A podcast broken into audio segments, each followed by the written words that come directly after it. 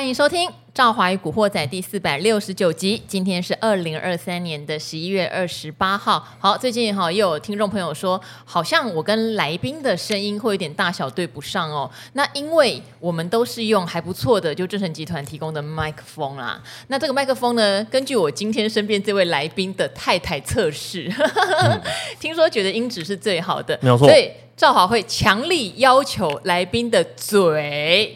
请帮我对准麦克风，嗯、因为我们有几个来宾，他可能男生嘛，声音就已经比较低了，然后讲的开心了，整个人就飞离麦克风。那因为我已经习惯这个主持的工作，所以古月也知道，哎，我还没讲你是谁。哎呦，你透露我的身份喽！我是稳稳的嘴巴一直对着麦克风。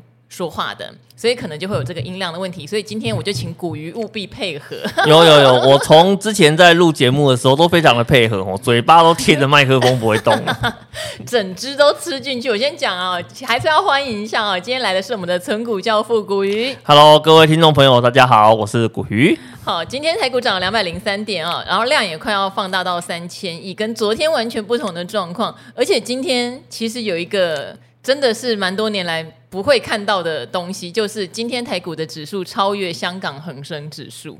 好、这个是一个，嗯，你要说是黄金交叉，台湾股市的黄金交叉，或者恒生指数的死亡交叉都可以。这个确实是很罕见的事情哈、好，那当然因为这个中国大陆有疫情的关系，现在连带香港的指数也势必会受到这样的影响。因为之前在疫情的期间，其实香港的医疗也是被瘫痪的。那这一次不知道会不会状况如此，就有待观察。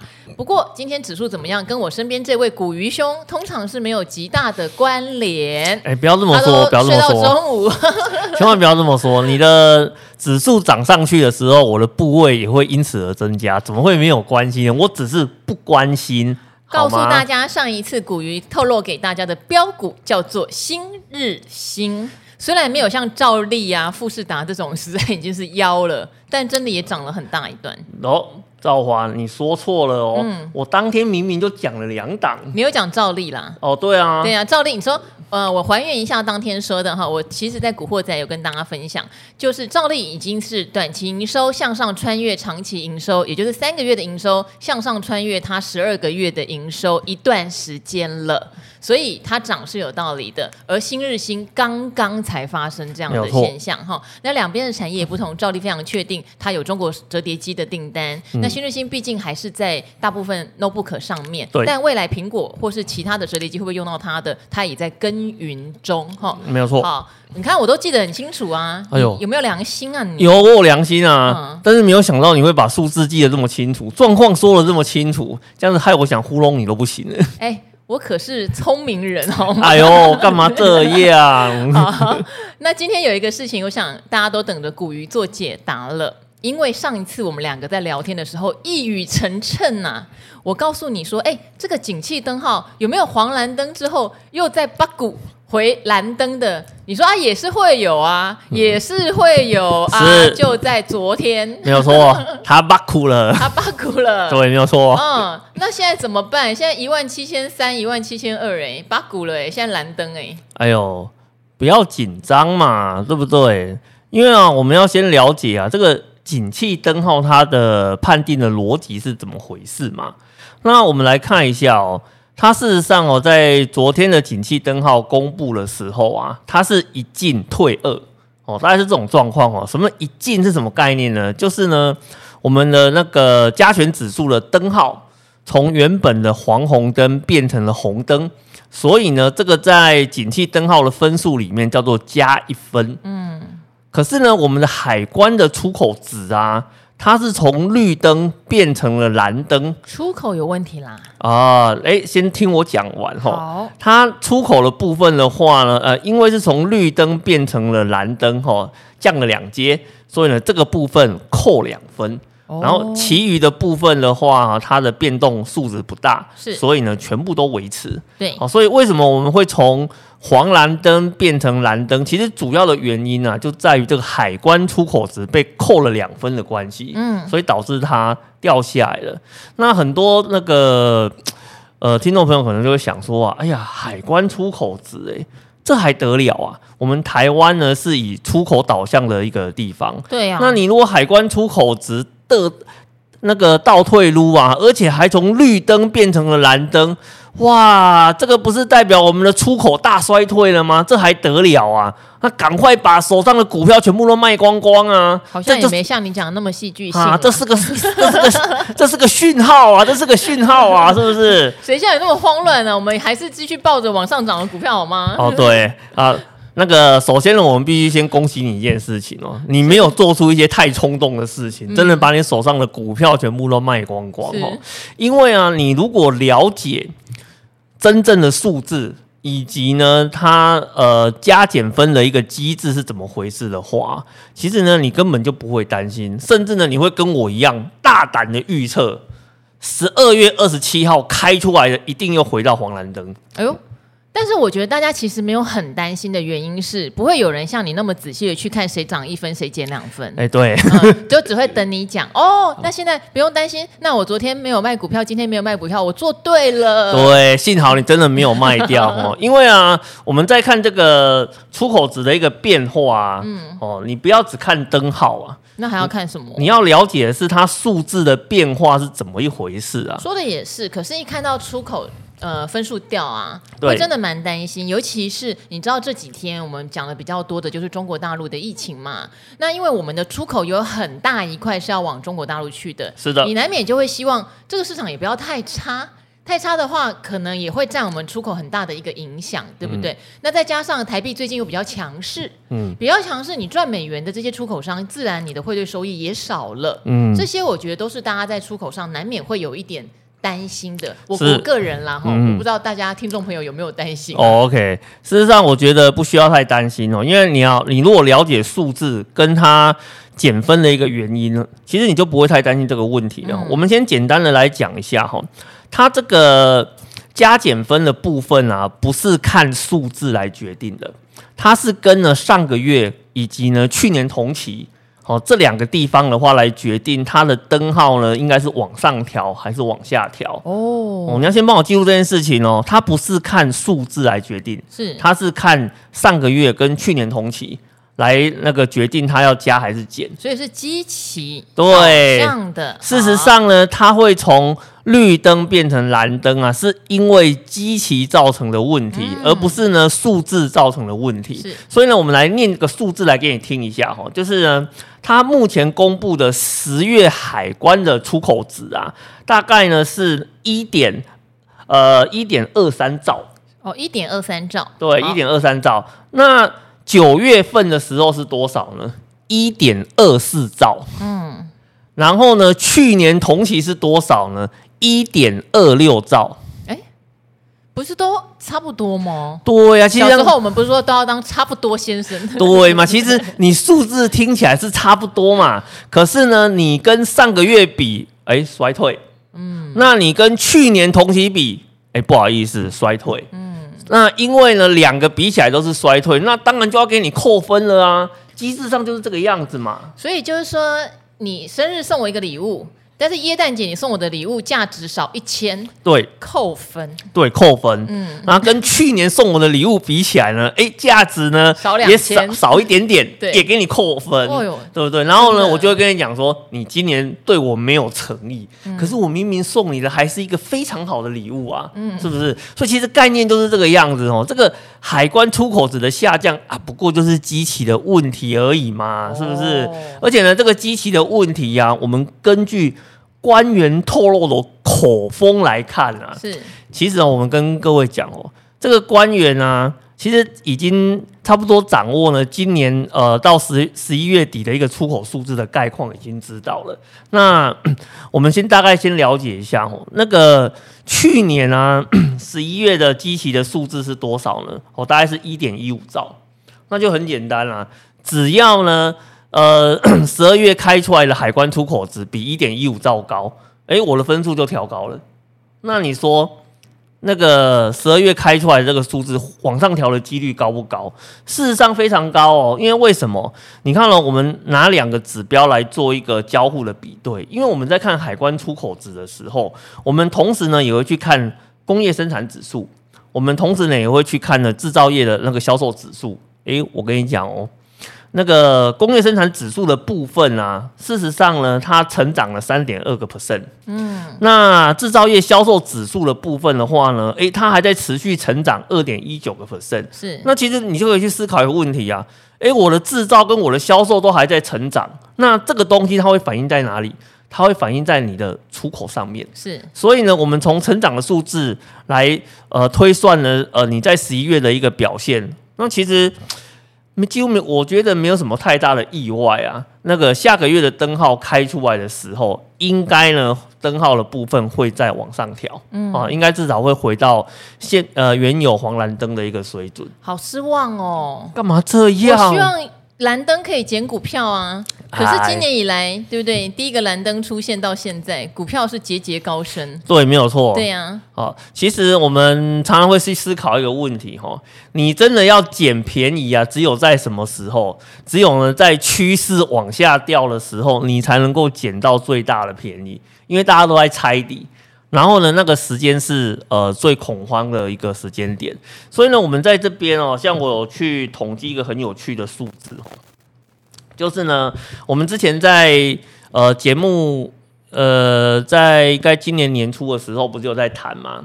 哦，因为 FED 呃持续升息哦，再加上呢景气呢哦遇到库存的问题，然后我们去对照过去的经验来看，那时候不是大胆的预测过，今年的灯号蓝灯哦有可能会超过十颗以上。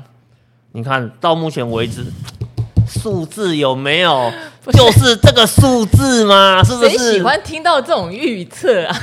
蓝灯会有一串。好，我上次还错怪你了。上次我说看到一只蟑螂就知道，好到处找，后面就会有一串蟑螂，一窝蟑螂。这不是你讲，这是杜大师讲。哦，杜大师讲的。哇哩嘞！但是真的也就十颗，十颗就算了哈。好不容易 你可能觉得清楚的差不多了，又跑出来一只。哎呦，不要这么说。但重点来了，我看到蟑螂，好，我我本人其实不太怕蟑螂。如果讨厌蟑螂的听众朋友，请原谅我，因为我不怕，我不太怕，所以我讲的很自然。对，好，重点来了。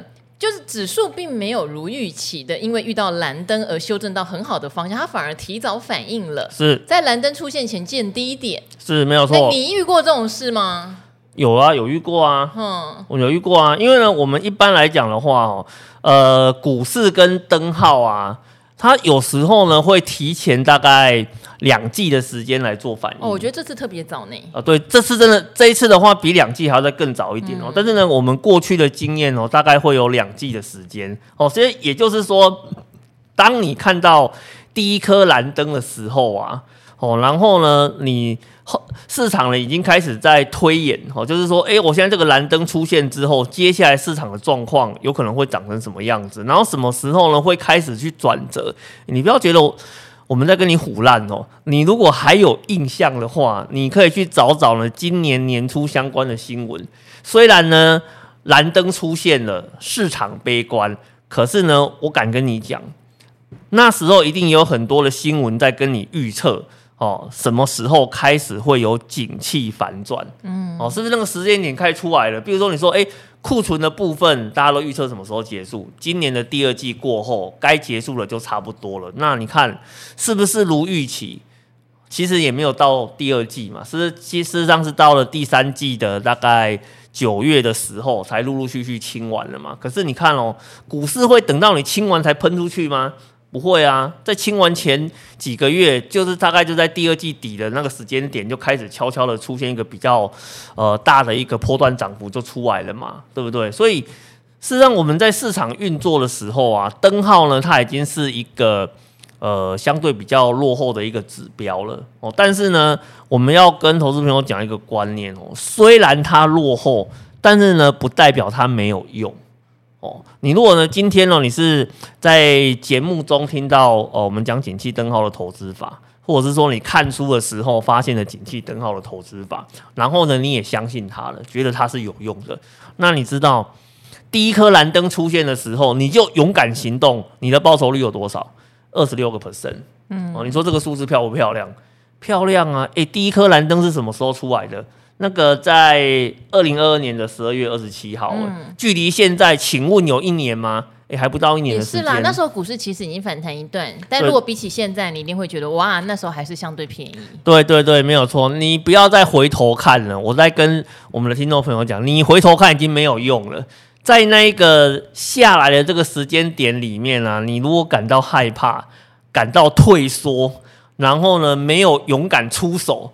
你现在回头看，对你来讲一点意义都没有了。好，大家不要担心，我们不要回头看，我们等一下请古鱼告诉我们往往前看要做什么。啊，往前看嘛，就继续买就对了啊，对不对？就继续买啊，不要听他呛我们，怎么样？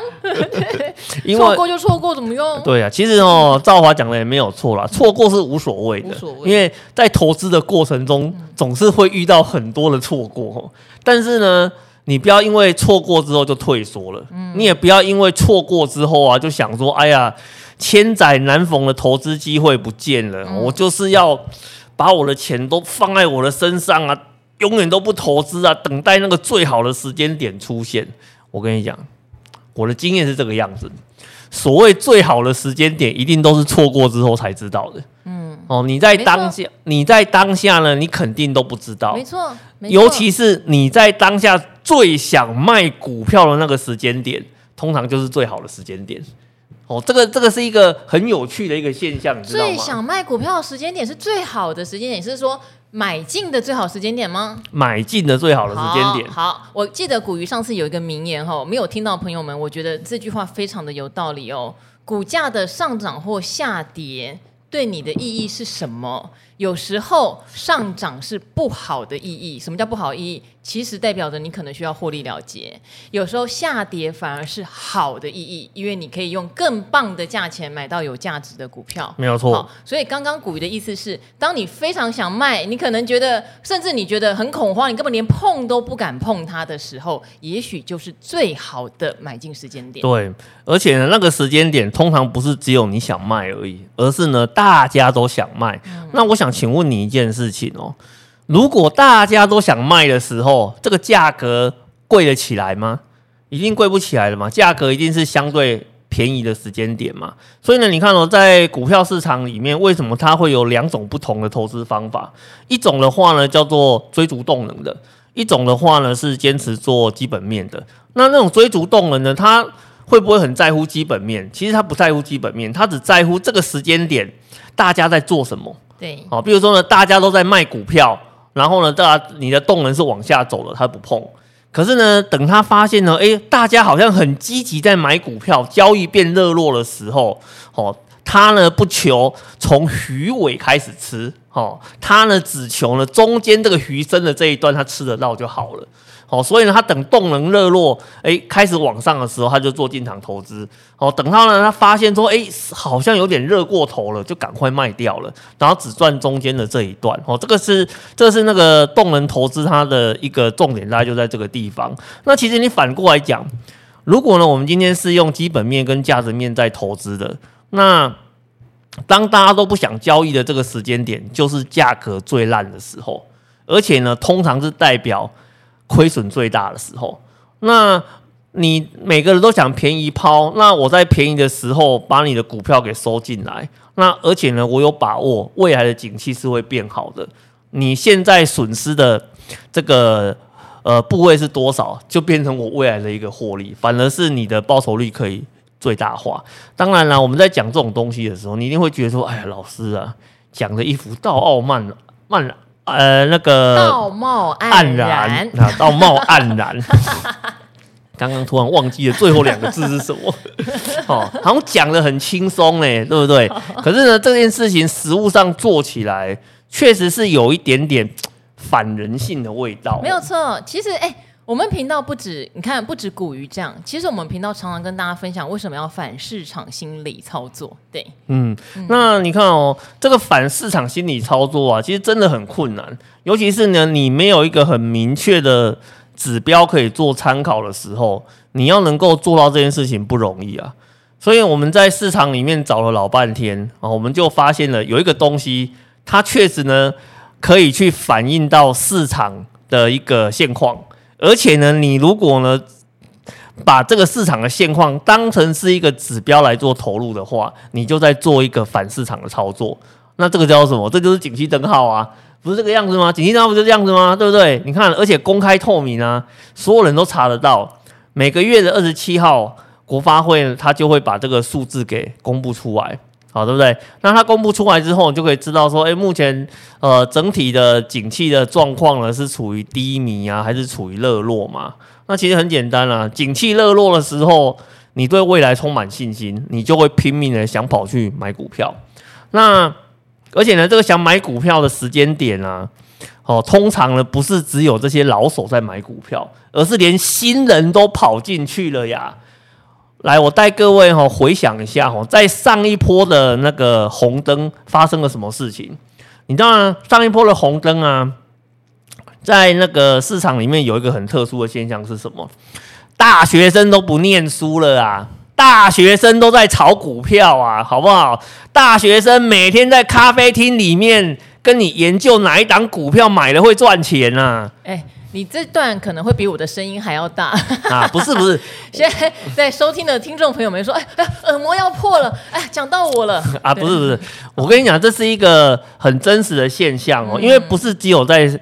呃，上一波的红灯是这个样子。其实之前呢、啊，只要差不多到了黄红灯的这个时间点，就会涌进啊大量的新开户。所以呢，你只要看到几个很有趣的现象啊，大概就是市场有点在过热了。哦，第一个呢，就是新开户的人数暴增，哦，特别是年轻族群。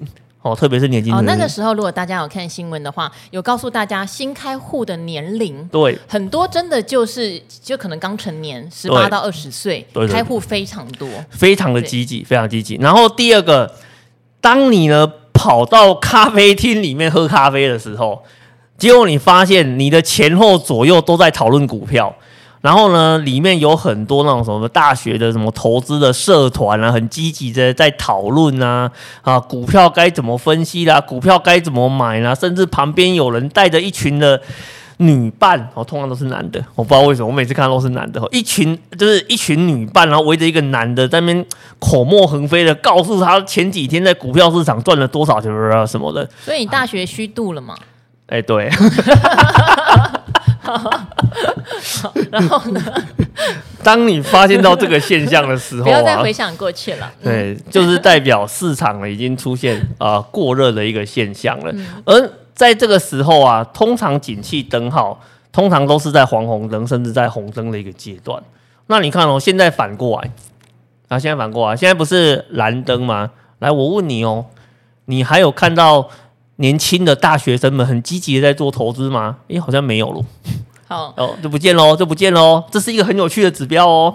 好，呃，江山代有才人出，但在股票市场哦，能够长久活下来真的不多哦。对，呃，我们可能都算是比较台面上的人。很多人说，你们干嘛去分享这些 know how 给别人？其实有很多人的初心真的在一般人要做股票要做成功很困难，好，嗯、我必须想到这件事情。最近有一个故事，我不晓得大家有没有看到？像最近有一档股票哈，叫励志三四八三，那它是做散热的，主要是电竞的 notebook。为什么讲到它呢？因为它最近有一个市场主力大买了一万多张，哈，那就有 比较资深的媒体人去讲说，这个主力其实早在呃那位资深媒体人在财讯的时候就采访过。因为那个时候，财讯是非常喜欢去挖一些内幕的，不管是公司经营不善的内幕、政府的内幕，或者像这种低调的神秘股市作手的内幕，哈。好，那可见的这个人存活了非常的久哦，因为那位资深媒体人在财讯可能也二十年前的事情了，他一直存活到现在，还是市场上的大主力。但是他自己就有讲，他看尽太多人在每一次的起起落落里面被洗出去破产。你成功第一次，可是第二次浪头来的时候，你就破产。你不可能用同样的一套继续的在里面运行，你一定要与时俱进，累积你的知识，你才有办法一次一次的活下来，一次一次累积。赢家真的搞不好不到百分之一，而是百分之零点零一。对，所以我觉得大家为什么我们常常强调说，有时候方法不会太难，可是难的是大家的决心。呃，因为很多人都会想说，我要赶快翻身，我要去找标股。对，反而赔得更快。我觉得这个是一个嗯，大家可以去思考的问题啦。嗯嗯，因为事实上找标股这件事情啊，没有你想象中这么容易啦。而且呢，你找到标股之后啊，你还会面临到第二个问题，你敢压多少？嗯，其实这个问题非常的重要哦，因为为什么？我要跟那个听众朋友去分享一个一个东西哦，就是说，你不要看有人跟你讲说什么报酬率一百趴、两百趴、三百趴、四百趴的，那个一点都不重要哦，重要的是他压了多少进到里面去，因为呢，你今天的报酬率很高，可是呢，你没有信心，那你压的数字就会很小，在很小的情况之下，报酬率再高，对你来讲，那个。你能够得到那个获利数字，基本上都是很小的。所以呢，像啊，我们在呃，我们在很多的一些讨论群组里面去做观察，因为事实上这几年啊，哦，当然说那个零股的交易投资非常非常的盛行嘛。那在盛行的情况之下，当然也带动了很多的讨论群组哦，他们来做一些投资经验的交流。哦，当然我觉得这个是好事啦。可是啊，你你有时候在看这种讨论群组的时候，有时候讨论到最后会变成是一种炫耀大会，你知道吗？就是呢，有赚钱的时候啊，大家就赶快去秀他的对账单啊，然后来给你秀一下说，说啊，我的那个报酬率是多少啊？好，然后这一波呢，我看好哪一档股票啊，然后就 赚了几个 percent 之类的。然后啊，有时候啊，那个截图的过程中，有人会不小心呢，把后面的股数给截出来了。嗯。那你那看到那个股数的时候，你真的会觉得吼，这个到底有什么好秀的？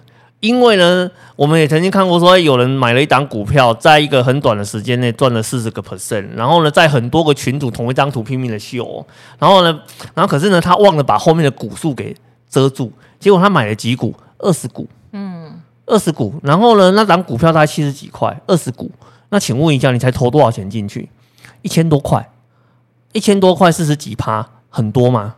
可能呢，你今天带着全家出去吃喝一那个吃喝一餐的钱都不够，可是呢，他却拿了这个东西四处在炫耀哦，炫耀无所谓，但是呢，你会激起很多人的那种呃比较的心理会跑出来，因为其实很多人在呃讨论群组里面啊不明所以嘛，但是他会很羡慕有人可以赚得到钱，所以呢，他当看到说，哎，在这个。大家在这个群组里面都讲自己在赚钱、赚钱、赚钱的时候啊，他就会很慌啊，因为人都会互相的去比较嘛，对不对？然后大家好像都很棒，只有我不太好，那怎么办？是不是我不行？他就会产生一种恐慌的心理，然后就会开始胡搞瞎搞。那那像这种人的话，他就很容易哦、会被那个给呃给诈骗到吼。所以呢，有时候我们在看这种投资的时候啊，其实你真的要去哦、思考一个问题哦，就是。第一个就是你的那个方法，你有没有用的很熟？哦，这是第一个问题。然后第二个的话呢，你对于你方法选择出来这个标的物，你的信心够不够？哦，然后第三个的话是你，呃，敢不敢在这个标的物上面的话呢，投下足够的资金去做累积？哦，那我们在看这种投资市场啊，我们会出会看到一个很有趣的现象。通常啊，投资的方法哦有百百种。可是呢，成功的那个人，他使用的工具就只有那一种哦。因为为什么？你如果用得够熟，一招就够了，而不是一直在各种方法之间不同的去做转换的动作。因为这是一个大忌，你知道吗？好，因为比如说像我们在看投资这一档事情啊，比如说我们呃讲基本面跟技术面好了。你你有没有去思考过一个问题？如果呢，你觉得买股票要同时看基本面跟技术面，你知道会发生什么事情吗？好。这个我我可以讲吗？可以啊，可以啊，可以啊。这个我常常跟大家分享的哈，就是你技术面的空头，往往是基本面的价值。对，好，这个就是反过来。但因为这个东西哈，我觉得像朱老师，我们也不要说否定技术面哦。其实朱老师研究很透彻，他有去讲说，如果他今天是要存股的话，他反而会去找技术面在空头，但是在底部沉淀很久的股票，嗯，就是不容易再破底。嗯、可是那个呃，现行如果以你是喜欢做标股或是趋势股，是绝对不会碰的，所以分得很清楚的。对，能不能用技术面来辅助挑基本面好的股票，也不是不行哦。就像上周朱老师他会去把技术线图打开嘛，就发现哎，这家公司其实获利没有衰退，可是股价却在过去历史区间的下缘，这就是一个好的。选择方式。嗯、我有没有破掉你的梗啊？没有，没有 接到你的梗。有，你有接到我的梗哦。事实上，确实是这个样子哈、哦。就是呢，呃，基本面的买点，哦，是呢，呃，技术线型的一个。呃，一定要出场的一个点，就是技术线上看起来很烂啊。对，它看起来会很烂，然后呢，它会是一个颠倒的东西哈，就是你基本面很想买的那个时间点，反倒是呢，你在技术线型里面会叫你不要碰的呃一个状态哈。所以事实上这两个方法它会互相去冲突的。可是你要去想哦，我现在才跟你讲，呃，基本面跟技术面哦，你如果还有再搭其他的方式出来。去看相同的一档个股的话，你会发现呢，其实这个讯号是，哦、呃，是一种非常交互错乱的一个状况。那在这种状况之下，我就只问你一件事情嘛。刚刚赵华讲的朱老师呢，他会根据他想要做怎样的投资，嗯，来决定呢他的工具哦要怎么看。对，那我问你啊，嗯，那你有做到像朱老师这样子的一个程度吗？如果你没有，那这事情就危险了哦，哦，就危险了，因为代表说呢，你事实上买股票是用你当下的心情、你当下的感觉去决定你要做什么的哦，好，因为我其实我们哦最常遇到的一个状况是什么嘛？当你想要买股票的时候，你会在各种的方法里面去找到有一种方法支持你这个时候可以买股票。那反过来也是一样嘛？你想要卖股票的时候，你就会去找到有一种方法支持你在这个时间点应该要把股票给卖掉。那你就会出现说，诶，你的买进跟卖出啊，事实上你用的方法啦、逻辑啦、理论啊，完全都不一样。其实搞了半天，做人要老实啊，你就是呢想买就买，想卖就卖，毫无章法可言啊。就是乱搞一通啦！啊，我跟你讲了，这种不会赚钱啦！我跟你讲啊，怎么话题变那么严肃哈？真的啦，不会赚钱啦。不过刚刚讲到林股，倒是这两天有一个心得，也不是心得啦，其实早就已经发现了，更加的证实而已。我最近因为需要有一些钱，嗯，至于拿这些钱做什么之后，正好有机会会跟大家分享，所以我就卖股票，不是不看好股票。我是把一些，总之我觉得可以先筹出钱来的股票卖掉。那今天我挂价，我一开始是挂所谓的外盘价，就是卖价那一端的。好，有时候就差个五毛一块，你也很奇怪，它就暂时卖不掉。后来我就发现，哎，其他零股就是一个外盘价的价格在成交，所以我就把一张拆成一百、一百、一百、一百。马上就要 就用我要的价钱卖掉了，然后而且它零股交易手续费，现在很多的券商都推一笔只要一一块钱。哦，对对对，交一块钱，其实还更低，你知道吗？所以我就很开心的在那边无聊的五十一百五十一百就把股票猜猜猜也卖了蛮多的。但我觉得就是大家如果今天真的到了你想要的价钱，然后你又真的在那边五毛一块被卡住的时候，你看一下零股价，哎，不一定零股价都比现股价高。可是，如果股票今天是比较趋势向上的时候，零股价会比现股价高一点点，嗯、你就把你的股票拆掉卖掉，其实还蛮愉快的。哦，对，而且你可能也会像今天的盘是越走越高，对，我就越卖越高。哦，哎，那这样子感情，这样子感觉不错哦。好，虽然是个小无聊的事情啊，小无聊真的，可是我觉得感受不错，所以分享给我的听众们。你要卖股票的时候，你可以考虑拆成零股，落零股价比较好的时候。哦，对啊，因为零股这个东西啊，我们以前在。谈零股啊，大家都没有什么兴趣的，因为以前零股的话只能盘后交易，现在撮合时间要变短了，然后而且手续费都很低。对，而且最近还有一个变革嘛，就是它价位显示的时间也变短，变短变短，都让它更方便了。所以呢，它就事实上它就让那个零股的交易啊，跟盘中整张的交易的那种感觉啊，越来越像。真的真的。好，所以呢，让其实让很多的一个投资朋友啊，他越来越。呃，能够用比较低的门槛进到呃市场里面来做一个投资啦。哦，那像我们以前在看书的时候啊，哦，那有一些书啊，它其实都会跟你讲说，如果你今天决定要做投资，而且呢，你决定要做长期投资，那你接下来会问的一个问题是什么？你知道吗？那我在什么时候开始最好呢？随时啊。啊、呃，对，没有错。对啊，真的就是你随时都可以开始。我还是你的 soul mate 吧。啊，对，没有错，真的随时就可以开始，而且呢，你在任何一个时间点，只要你有那个呃闲置的资金啊，就应该尽早的把它投到呃股票市场里面，然后尽可能让它呃跟着那个市场长期的复利去走啦。因为其实我们有时候是这个样子吼，就是。虽然呢，你在投资的过程里面，常常觉得呢，哎、欸，好像惊涛骇浪啊，每天呢股价涨涨跌跌，涨涨跌跌的。可是呢，你回过头看了，你会发现，不管你在任何一个时间点投入，几乎都是可以获利的啊。所以你看哦，所以我们以前就很早就跟投资朋友分享一个观念嘛，投资这种东西啊，就是不要看就没事了嘛，对不对？你每天在那边。检查你的呃今天的那个报酬率状况好不好？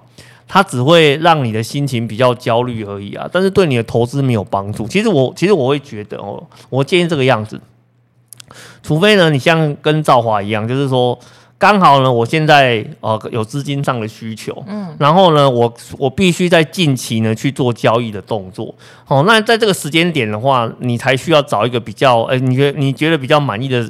呃，出场点，然后来做出场的动作。可是呢，你如果本来就没有要做出场的一个动作，我想请问你，你每天那边检查你的投资组合，这个意义是在做什么？没有意义啊，就看戏呀、啊，而且会影响到你的。我也高兴。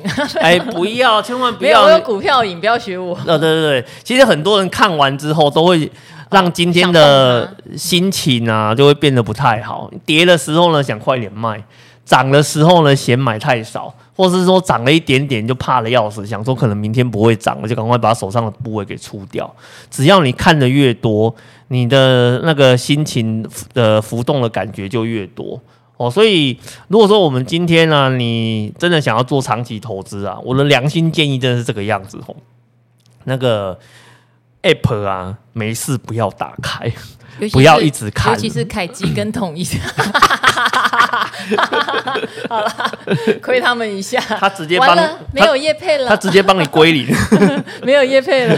哎、欸，不要乱讲话，不要乱讲话，人家只是那个临时系统出了一点点小小的状况而已，好不好？很快就修正了，好不好？不要乱讲话。好，好了，哎。我跟你讲，我们最后当然还是要请古鱼讲标的。我们前面讲了很多观念跟心法，被你念到不耐烦了，我就讲了，我不要往后看，我要往前看哈。嗯嗯，往前看是什么呢？赵华常常说，在年底最适合做的一件事情就是去算明年的值利率了。哦，对。因为前三季的获利已经出来了，但是你要等到第四季的获利有四个月的财报空窗期，你等不到，你可能只能看逐月营收，但是逐月营收又有点慢了，嗯、所以古鱼其实很贴心啦。他已经算出了一堆。就是以预估值利率应该有七趴到八趴以上的公司。哦，对，没有错，对，我全部都算出来了，全部都算出来了，对对对。当然，这个在我们达人秀的教学版会有，但我们今天在 Podcast 也抢先品乓一下，请他举一些例子，然后告诉大家怎么算的，好不好？哦，OK，那个，哎，别不是推荐，大家不要听完就，我明天就买。啊，不是，告诉你就这样算出来，然后如果刚好也是你喜欢的领域、喜欢的标的，研究一下。哦，对，嗯，那事实上呢，我们在算这种。预估的值利率啊，嗯、通常啊，你在 Q one 跟 Q two 算都不准，是因为为什么？因为 Q one 跟 Q two 啊，它的财报才公布了二十五趴跟五十趴，事实上哦，离它整年度的成绩还差很远。所以呢，像最近那个第三季的财报已经公布了嘛，这个时间点来计算啊，事实上再适合不过了，因为。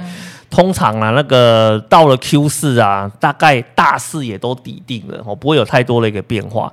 所以呢，我们在这边就简单跟各位谈一下，你要怎么去呃提前做殖利率的估算。然后事实上非常的简单，帮我准备两个东西就好。首先第一个，你呢去呃券商的网站里面，哦，把个股呢近四季的 EPS 的数字帮我把它给调出来。好，那近四季。你现在是去年的第四季和今年的前三季。对，然后呢，你把这个数字的部分的话，全部都加起来，你就可以得到呢，哦，大概它今年一整年的 EPS 呢，应该会是多少？然后第二个的话呢，哦，你再去找一下哈，呃，这间公司它最近三年平均的现金股利的发放率是多少？哦，发放率是什么东西？比如说，它 EPS 赚了十块。可是呢，他会拿七块出来发，那就代表它的发放率呢有七十个 percent 哦。那你今天看你对哪一档个股有兴趣，你就把这间公司呢，它最近这三年的发放率，帮我把它给找出来。你可以去算一个平均值，你就可以知道说，哦，这间公司的股利政策啊，大概会落在哪个范围里面。你就用呃这个发放率去乘以呢近四季的 EPS，你就可以得到说，呃，如果没有什么意外，它明年呢大概会发多少的现金股利出来。那你就可以用现在的股价去推算了嘛。我假设这个时间点我立刻冲进去做买进的话，那我大概可以拿到多少的一个殖利率？哦，那其实很多人会想说啊，诶，这样子为什么我要提前做预估啊？诶，各位，你不要忘记一件事情啊，一旦殖利率发布那个从预估变现实的那个时间点，你知道会发生什么事情吗？就会有一些人算一算就冲进去了。对，没有错哦，他会算一算就。他会算一算就冲进去了，而且这有时候一冲啊是，嗯，这个这个这个冲的力道会有点强哦，他会可能在一个很短的时间内会把股价做呃拉升的一个动作哦，所以呢你。必须在这件事情发生之前哦，比如说以现在来讲的话呢，甚至可能提前了将近快半年的时间就先做这件事情的话，代表你现在是看得到殖利率，但是呢股价还没有爆冲的一个阶段，好，所以呢就可以去做一个呃提前布局的一个呃的一个动作哈。然后呢，另外一个投资朋友比较会有问题的是说，老师那个发放率的部分啊，算进三季的这个意义是什么？那我不能够拿最近一次的就好了嘛？近三年吧。啊，对了，近那个近近三年的发放率哈。那为什么呢？我们会要求你去看近三年的发放率呢？因为呢，你要在计算的过程中去发现这间公司呢有没有发放率的异常。哦，什么意思？因为有些公司啊。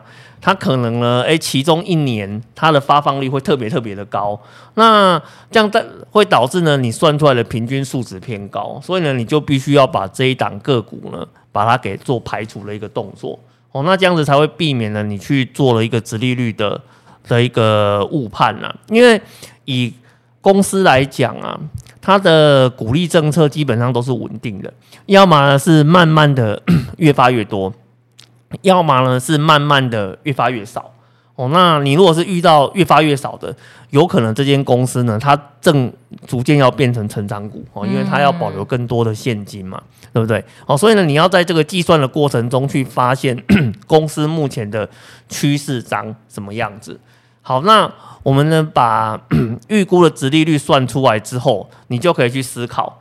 那你要不要在这个时间点提早来做布局的一个动作哈？那当然，我们这边也帮各位哈把那个 超过八趴值利率的部分哦，全部都都帮你算出来了。其实我快速扫了一下，因为有一些可能是景气循环股，或者是说像有些银建股，它也许会有入账时间的问题，所以我看古鱼你要选谁？念一下，我自己有看到两档了。要我的话，我可能会看一下达方或汉唐去研究。达方嘛，汉唐啊，或是 或是盛辉，你也可以去，盛辉，你也可以去考虑一下嘛。对，哦，然后呢，或者是说像那个，诶、欸，像卓越的部分哦，其实你也可以去考虑的，因为这是做补习班的嘛。啊，对，补习班，对，对，他是做补习班，其实他不是景气循环股嘛。而且重要的是，今年是什么年？哦，明年是龙年哦，明年是龙年哦。对，那龙年还有龙年效应吗？现在都少子化了哎。不是龙年的效应的话，是那年的出生率特别高。所以呢，龙年的学生特别多。其实，如果你回推到现在要补习的学生，应该还算是有龙年效应。哎，对对对，我觉得现在越来越淡了，我的妈！对，现在是比较淡的啦。如果是以前就夸张，以前大概是龙年跟蛇年啊，这个补补习班的业绩特别好。是哦，因为呢，一格的话是那年的人特别多，一年的话呢是重考的特别多。是哦，所以呢，这个业绩的部分会比较好。所以呢，像这种可能在明年的展望上还有机会会变好。厉害厉害！哦，那你就可以呢持续做。关注，而且它的殖利率还真的蛮高的啊，殖利率都有超过八个 percent 以上，就还蛮值得我们的投资朋友来做呃一个关注的动作啦。好，里面还有像群益期哈，期货公司大家可以去注意一下，期货公司赚的是他拿到你期货保证金，然后去存钱的利息。嗯、群益期、元大期都是很稳定的，算是定存型的公司。哦，对，没有错，可以去研究一下。这个是八趴以上的股鱼，其实还整理了七趴以上的，里面可能像游戏股的星象，对不对？游戏股星象大家可以留意一下，虽然它是高价股，可是殖利率还是非常高。哦，对，没有错，因为它的过去的发放率也非常的高嘛，再加上今年可能会赚到四个股本，是，所以呢，你把两个因素综合在一起之后，它竟然也成为了高价股。嗯、哦，这个是一个。蛮不可思议的一个现象哦，提供给我们的听众朋友来做一个参考哦。古鱼的口气是让我知道我们剧透太多了。哎，对。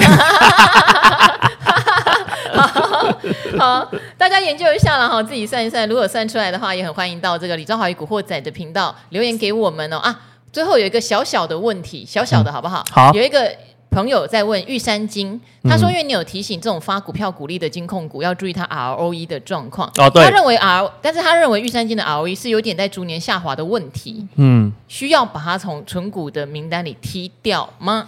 呃，那个我们在发股票的过程里面啊，那为什么它的 ROE 会随着它发股票的过程里面逐渐的下滑呢？嗯，这很简单。”就代表他赚的钱不够了，嗯，哦，因为呢，你看哦，假设呢，我今天股本的膨胀率是十个 percent 好了，哦，那可是呢，你如果隔年的获利没有跟着成长十个 percent 的话，它的 ROE 就会呢掉下来。虽然它的获利是往上走的，可是呢，它的 ROE 是会跟着往下跑的。那我们来思考一个问题哈，就是说，你今天是怎么决定这间公司的 ROE 够不够？呃，qualify 好够不够？呃，符合你对选股的一个要求，这个就取决于你有没有一个标准的数值在那边。好，比如说像我们在做投资的时候啊，那我会跟你讲说，有些公司呢，我会很感兴趣；有些公司呢，我不感兴趣。那取决原因就在于说，它的 ROE 有没有符合我的要件，或者说它 ROE 呢有没有是在同业里面，它还是领先群的。哦，这这个事情非常的重要哦，因为呢。你要去有一个很有趣的观念，我跟各位做一个分享哦。资优生啊，丢到后段班哦，还会是第一名啊，好不好？鸡手。对对对对，因为其实大家就是这样子的一个概念嘛，就是说他可能在前段班里面的资优这一群的资优生里面，他是表现不好的 哦，是牛头。可是呢，牛后，这头牛丢到那个后段班里面去的话呢，他会是第一名。嗯，哦，所以这是一个。呃，相对的一个概念哈，那我们在看玉山金的时候，其实就很简单。你做，你说这档能不能够继续做存股，取决的条件是你觉得它的 ROE 够不有没有符合你的资格？嗯，如果它还是符合你的资格，然后呢，它是一个比较下降的趋势。对，只是代表说它的股利可能发太多了，但是它的净利没有跟上那个速度。可是呢，它净利还是逐年在增长哦。那这样子的话，那。你最要考虑的点就是说，它 ROE 有没有掉到你无法接受的水准？嗯，因为如果它 ROE 跟其他公司比起来还是很前面的，是那有什么好担心的？哦，其实是不用，其实是不用担心的。哦，甚至呢，我这样子讲好了，很多人根本没有在看财报的啊，他只要看到有股利跟发股票，他就觉得心满意足继续报了，他反而问题很少。哦，反倒是这种，哦，你呃。有在看股票，然后呢，又有在看财报，然后呢，又很关心它的现金股利啊，跟股票股利相对增长的一个状况哦，你反而呢会有很多的一个担忧。那其实要不要下决定的点，就取决于你对这间公司有没有一个筛选的标准哦。那你如果有，那就是看合合不合你的要求嘛，合就留，不合就淘汰掉哈，大概就这个样子哦。好，我懂古鱼的意思哈，因为他一般会说 ROE 可能要八趴哈，假设他可能从十几趴变成十趴，变成八点五趴，嗯，但是他在同类型的产业，就金融业里面，可能还是蛮不错的。哦，对。那也许你不见得把它踢掉，但有一个例外，就是你发现的有另外一家公司，哎，越来越好，或是它的标准比你。那个玉山金更符合，那你可能就换。嗯、有时候就是你有没有更好的选择，嗯、你不见得有更好的选择，而原来的也没有调出标准之外的时候，你可以再给他一些机会观察看看。好，好，那今天我们又讲了非常多。好，那希望各位朋友们都有听到你们要听的，获得你们要获得的。我们今天节目就先到这边喽，跟各位古惑仔们说拜拜喽，拜拜。拜拜。